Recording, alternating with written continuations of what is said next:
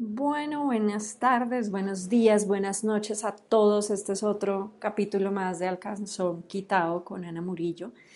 Y hoy es uno de los temas que más me ha apasionado en los últimos años y que me encanta y del cual me encanta hablar porque eh, es algo muy futurista, aunque para mí eh, también es parte del presente y es eh, la famosa Data Driven Creativity eh, que tanto nos están eh, incluyendo en las empresas, que tanto queremos hacer todos, que tanto queremos trabajar y que en algunos casos se ve muy lejano, muy perdido o simplemente no estamos 100% preparados para ellos. Pero voy a hacer una recapitulación antes de entrar de lleno a este tema que me apasiona tanto y es cómo cambió la data a través del tiempo. Y es eh, en el mundo eh, las bases de datos y el manejo de bases de datos y el conocimiento del consumidor existe desde hace siglos. Bueno, estoy exagerando, desde hace varias décadas. Eh, el marketing relacional o el manejo de base de datos o comunicación a partir del conocimiento del consumidor nace en los Estados Unidos, luego eh, de que nace también el correo directo y era el envío por carta de comunicación a los diferentes lugares o a las diferentes eh, casas de las personas. Adicionalmente, nace también eh, de la necesidad de comunicar a través de clasificados la información de los periódicos. Eh, al final, quien trae el conocimiento del consumidor y el tema de bases de datos al mundo de la publicidad y de la comunicación es los periódicos, eh, que hoy en día tanto sufren también de, ese ejercicio. Y definitivamente los medios han sido eh, los grandes catalizadores, no solamente hoy, sino en, general en el mundo, de la data y del conocimiento y de las bases de datos. A partir de eso, en Estados Unidos surgen millones y millones de, comunicaciones segmentadas. Adicionalmente, empiezan a, que la gente llene unos cupones y los devuelva por correo, eh, donde el correo realmente eh, funciona. Eh, no como en nuestros países que el correo es poco probable que llegue realmente lo que necesitamos que llegue a las personas, pero a la vuelta de correo cada vez más se llegaba al conocimiento y a las necesidades de las personas. Eh, a los que no sé si alguna vez vieron, eh, llegaba por correo unas encuestas que la gente diligenciaba y luego por, la mandaba a la empresa y la empresa le devolvía productos, servicios e incluso beneficios. Eso migró eh, a lo que se conoce como los planes de relacionamiento, que no es eh, lealtad eh, ni tampoco bases de datos. Los planes de relacionamiento realmente son una estrategia de comunicación a ese consumidor y nacen el tema de planes de puntos, el tema de millas y que va evolucionando en los Estados Unidos. ¿Qué sucedió en Colombia y en los países latinoamericanos especialmente? Eh, una de las grandes teorías que he manejado sobre el tema de conocimiento del consumidor es que en Colombia eh, y en Latinoamérica el enfoque ha sido eh, casi en su 90% comercial. Es por eso que si ustedes tienen fuerzas de ventas o tienen eh, equipos eh, que salen a la calle, ellos prefieren mil veces salir a la calle para conseguir a los, a los consumidores porque es la forma que han venido trabajando durante todos estos años. ¿sí? Entonces, como tenemos una mentalidad 100% comercial, tenemos una mentalidad de salir a la calle, eh, tengan en cuenta que en Latinoamérica los sistemas de correo no eran iguales. Entonces, el salir a la calle, el buscar, el tocar puerta a puerta generó que eh, las empresas vendieran más y adicionalmente que se tuviera una mejor relación con los consumidores. Es por eso que esa relación uno a uno existía realmente uno con el asesor. Eh, ¿Eso qué significó para las compañías? Eso significó que las compañías no tenían bases de datos de sus consumidores, no sabían quién eran, se enfocaban más que todo en cuánto vendí, cómo vendí, cuáles fueron mis costos, cuáles son mis, mi markup, eh, mirar cuál fue el revenue en total, mi estado de pérdidas y ganancias y así soportaba y construía lo que significaba para mí una empresa exitosa. ¿Eso qué significó? Que la información del consumidor no se tomara en cuenta. De hecho, se tenía mucho más en cuenta aquel em, vendedor, aquel asesor que salía y se conocía a todos los clientes y se los sabía por el nombre y era mucho más fácil cerrar las ventas así. ¿Qué pasó? Eh, que al pasar de los años, mientras eh, la data no crecía y no tenía tanta importancia y adicionalmente los consumidores valoraban muchísimo el tema de un asesor sentándose contigo todo el tiempo, pues efectivamente nosotros en Latinoamérica y en Colombia, nosotros no teníamos necesidad de entender las bases de datos ni saber de bases de datos. Solamente los grandes medios, de hecho, si ustedes ven eh, las grandes superficies que llegaron muy tarde a Colombia, que es lo que se llama el canal moderno o lo que se llama el éxito, eh, Falabella, todos estos grandes superficies realmente llegaron muy tarde a este país y ellos son grandes jalonadores de las bases de datos. Pero los otros eh, eh, jalonadores de la base de datos, como son los bancos, eh, o eh, incluso como son las aerolíneas y demás, también llegaron muy, muy tarde a Colombia, lo que hizo que cada vez menos tuviéramos información y valoráramos mucho menos la información de los usuarios y las comunicaciones mientras funcionaban, cuando se mandaban blasts de comunicación para generar awareness y awareness era suficiente, pues nosotros no teníamos de qué preocuparnos. ¿Qué sucedió? Que el mundo de la data se, sofisticó tanto con la llegada de los computadores eh, en el que antes, para que ustedes se hagan una idea, cuando yo quería hacer análisis específico de data y, estadístico de data, pues yo hacía un muestreo. Hoy en día funciona igual en la mayoría de los casos, pero realmente yo hacía un muestreo cogía una muestra y sobre eso corría unos estudios estadísticos. Hoy, con la llegada de las máquinas, con la llegada de computadores más potentes que hacen que efectivamente se, se, se procese grandes cantidades de data en tiempo, incluso mucho más corto, incluso en días o en horas en muchos de los casos, pues esto hizo que efectivamente eh, la data estuviera mucho más útil y fuera mucho más útil que solo una muestra. Pero adicionalmente vemos un cambio de comportamiento en el consumidor. Primero tenemos infinidad de medios. La forma de contactar a un consumidor ya no, ya no se cuentan con una sola mano ni siquiera se cuentan con las manos, ya ni siquiera sabemos cuáles son todos los medios que existen. Definitivamente hay una gran pluralidad de medios, lo que hace que la gente tenga muchas más opciones para consumir información y ya no sea tan fácil alcanzarlos. Eh, otro de los ejercicios es que efectivamente con todos estos años eh, de comunicación no necesariamente honesta, los consumidores ya no le creen a la publicidad. Y no le creen a la publicidad porque piensa mucho más en el producto, porque piensa mucho más en el beneficio, eh, piensa mucho menos en el beneficio, pero piensa más en el beneficio de las compañías, más que en el beneficio de los consumidores. Entonces, eso que hizo que efectivamente fuera mucho más necesario entender al consumidor más allá que un número puro y duro de X número de ventas o vendo en tal zona o en tal otra. Entonces, pues efectivamente esa, esa data estaba muy, muy, muy, cerrada y muy sesgada y daba muy poca información sobre el consumidor. Entonces, la tecnología, em, eh, todo este tema de la gente no creyéndole a la publicidad y a la comunicación y a las empresas, pues hizo que efectivamente tuviéramos sí o sí en países como nosotros meternos de lleno en la información de consumidor y hoy en día la mayoría de las compañías están invirtiendo en Latinoamérica en eso eh, y para que se hagan una idea, eh, a calzón quitado, señores eh, empresarios, están muy lejos de lo que significa la data real, no porque ustedes fueran unos bobos o tontos, no, para nada, significa que ustedes estaban mirando hacia otro lado y tratando de vender mucho más que enfocarse en lo que venía hacia futuro. Entonces, Estados Unidos es mucho más avanzado. Estados Unidos tiene bases de datos mucho más correlacionadas. Hoy en día ellos tienen mucha información y lo que sucede en Latinoamérica es que las empresas que correlacionan data es mucho más pequeña. ¿Qué sí es el reto que tienen hoy las empresas? Es efectivamente entrar a ese mierdero de data que tienen. Es entrar, ver qué tienen, cómo conectarlas y eso toma tiempo, dinero y además es frustrante. Porque la data es quisquillosa, la data puede mentir y la data eh, realmente depende casi en un 90%, estoy exagerando, casi en un 60-70% del analista que la tenga eh, y de aquella persona que cruza esa información. Entonces, como les decía, los medios de comunicación, el tiempo, por ejemplo, el espectador con sus programas de relacionamiento, pues empezaron a hacer eh, mucho más data y minería de datos, al igual que los bancos. Los bancos son expertos en minería de datos, no necesariamente en análisis de consumidor, porque ese es el otro reto. Una vez usted organiza su data, la vuelve más o menos digerible, pues usted la tiene que analizar. Y hay, una gran, hay un gran déficit de, eh, de, profesionales de análisis de data en Colombia.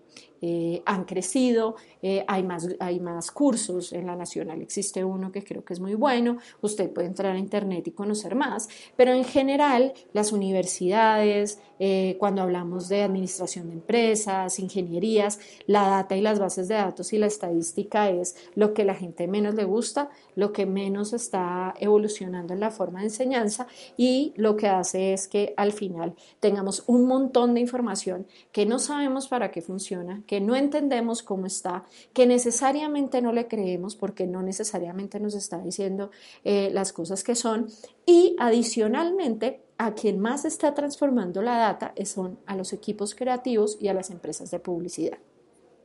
Y aquí viene otro de los puntos a calzón quitado y es data llevada por la creatividad o data driven creativity es lo que todas las agencias hoy en día están vendiendo en su discurso.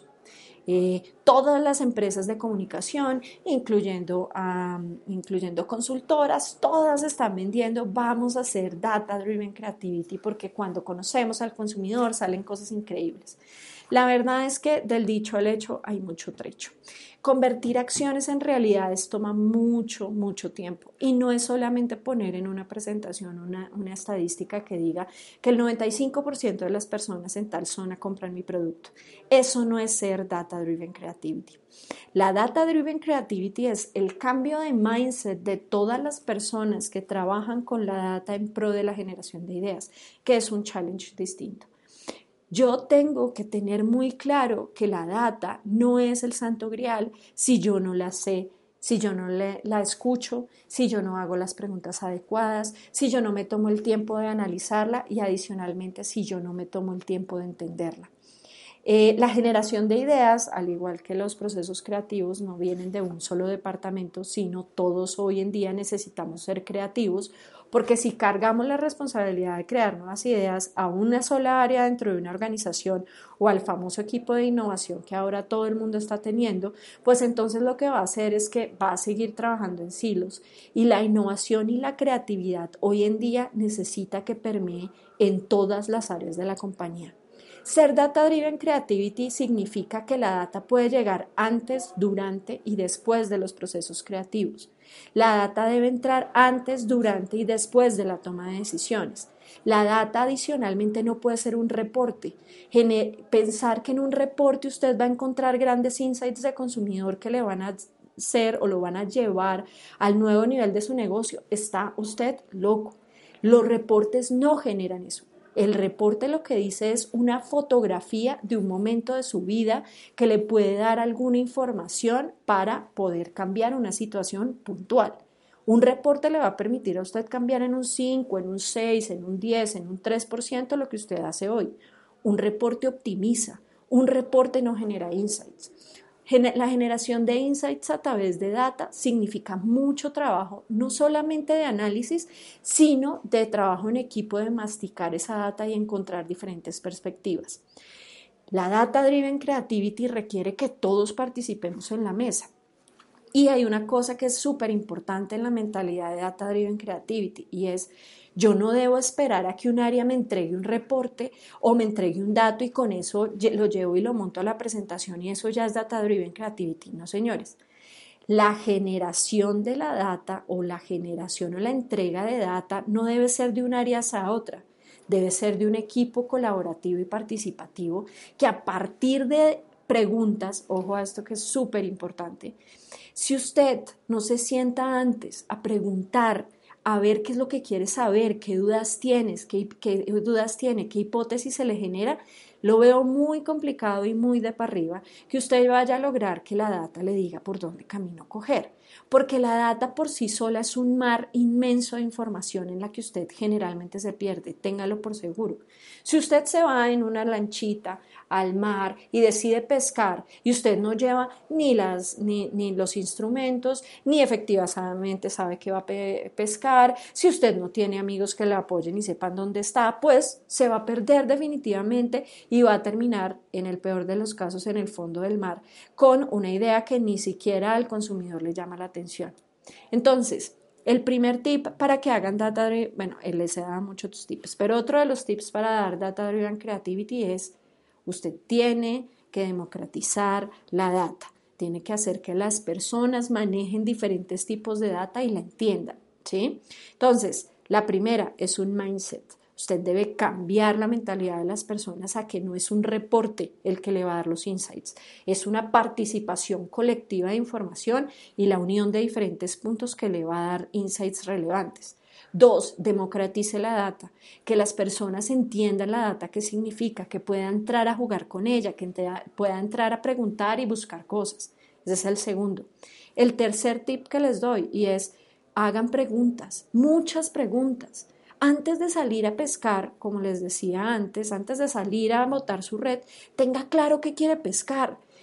Eh, si ustedes eh, estudian, y, veo mucho pesca, eh, la pesca está difícil del, de, de, los camarones y todo esto, ellos lo primero que hacen es estudian el terreno, miran dónde hicieron, qué hicieron antes, pero antes de eso se pregunta, pregúntese usted qué quiere buscar, qué es lo que le interesa saber tenga claro qué va, qué va a hacer, porque si usted va a salir a pescar con una red, puede que le salga mucha basura. Es muy probable que le salga mucha basura. Entonces, el tercer tip, empiece con preguntas eh, relevantes. Otro tip, tenga clara la información real que tiene en su consumidor. Y, y, divida en dos los trabajos y los equipos. Uno que busque más información de consumidor, pero otro equipo que la use porque si usted solamente se sale, a que va a conseguir un montón de datos y entonces va a lanzar campañas para generar más registros, pero no tiene alguien que la use en su momento, pues va a perder todas las oportunidades del mundo y el mundo no está para que usted pierda tiempo. Tiene que hacer ambas. Ambas tienen que funcionar y que tienen que trabajar en conjunto. Data Driven Creativity, que es el otro punto que quiero dejarles, no es de un equipo de data. El equipo de data es solo un facilitador, pero el Data Driven Creativity debe venir de todos y me uno al mindset. Hay otra cosa que también quiero, quiero eh, dejar en este, en este calzón quitado y es la data que no se conecta no sirve de nada. Si usted no conecta la data con mercadeo, con ventas, con las personas de facturación, con las personas que están en la calle, con el que maneja el producto, pues usted no va a poder sacar realmente cosas interesantes. Y para cerrar, un tema, Big Data no es la única data. Las bases de datos no es la única data. Existe microdata o small data, que es la data que usted hace cuando sale a la calle y entiende lo que le gusta a su consumidor. Cuando usted une la small data con la big data, cuando usted une la pre-data, la post-data y la durante data, eh, porque hay 8.500 opciones, a usted es lo que le guste, como le guste, vaya ahí y búsquelo porque va a encontrar un millón de, relaciones sobre lo que es la data y para qué sirve. Eh, pero si usted no se sienta y conecta la data y une las diferentes datas, no le sirve de nada. First party data, second party data, third party data y cada vez se va a llenar de más cosas. Pero aquí le dejo uno de los puntos donde usted sí puede empezar. La primera, organice muy bien sus datas de ventas. Entienda muy bien cuál es la información que usted tiene de su negocio, hasta qué nivel de granularidad la tiene, para qué le puede servir. Uno. Dos, consigue información de sus consumidores, ¿sí? ¿Dónde están? ¿Dónde viven? Así sea la básica. Es súper importante. Le va a ayudar un montón para entender cómo se conecta con el negocio. Tres, busque data de comportamiento. La data de comportamiento le va a ayudar a usted a decir hacia dónde va su consumidor, qué hace y por qué lo hace. ¿Dónde está? Eh, si usa Facebook, si no usa Facebook, cada cuánto usa Facebook. Eso es un poco lo de first, second y third party data. Utilice esa información y ahí sí salga a buscar proveedores que, que le enriquezcan la data, ¿sí? Eh, y eso le va a ayudar también un montón. Entonces, en resumen, ¿qué les puedo decir? Data Driven Creativity, eh, hasta el momento son solo palabras, hasta el momento son muy pocas personas las que han puesto la data a trabajar más allá de un reporte. Hay una cosa que, en South by Southwest, mi primer South by Southwest, me enseñaron y es, si usted realmente quiere cambiar el mindset no debe buscar reportes, debe buscar cambios de comportamiento de las personas y eso no necesariamente está en la data de ventas. Eso es una pequeña parte. Si usted quiere modificar las ventas en el 10%, hágale. Eh, para eso sí le van a servir los reportes. Para cerrar, señores, contexto, data contextual. Si usted piensa en un número frío, puro y duro, no le va a servir de nada. La data tiene que tener un contexto para que tenga un valor y para que su negocio, para que sus ideas crezcan, debe tener ese valor. Data Driven Creativity está todavía muy lejos de, pasar del dicho al hecho, pero usted es la clave para que eso pase y espero que con estos tips le funcionen. Y como siempre, a calzón quitado, un, un podcast que lo que quiere es hablar de lo que hay, de lo que he aprendido, de lo que he vivido, de las cosas que me parecen interesantes y el cual disfruto mucho hacer. Y espero que nos veamos en el próximo capítulo de A Calzón Quitado. Y recuerde, Data Driven Creativity está en sus manos no en la de una persona de data o en un data scientist. Está en usted que la conecte y la haga grandiosa junto con su equipo de trabajo. Muchas gracias, que tengan una feliz semana, una feliz, eh, un feliz día. Eh, este es mi tercer capítulo, vamos por más. Recuerden seguir escribiéndome, esto ha sido un éxito eh, total, gracias a ustedes. sigan compartiendo y que tengan un gran, gran día y usen la data en pro de la innovación. Bye.